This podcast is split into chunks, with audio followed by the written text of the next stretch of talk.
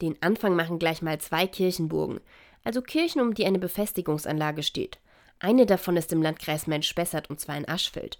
Von 10 bis 18 Uhr sind der Wehrturm und die verschiedenen Keller und Kammern geöffnet.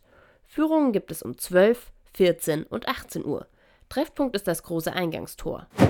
In Ostheim vor der Rhön im Landkreis Rhön-Grabfeld gibt es auch eine Kirchenburg. Auch dort gibt es Führungen, je nach Bedarf. Die Besucherinnen und Besucher können so die Kirche und den Kirchturm von innen anschauen. Außerdem haben das Kirchenburgmuseum und der Wachturm geöffnet. In Tückelhausen im Landkreis Würzburg ist das Kartäuser-Museum beim Tag des offenen Denkmals dabei. Von 14 bis 17 Uhr gibt es Führungen durch die Klosteranlage.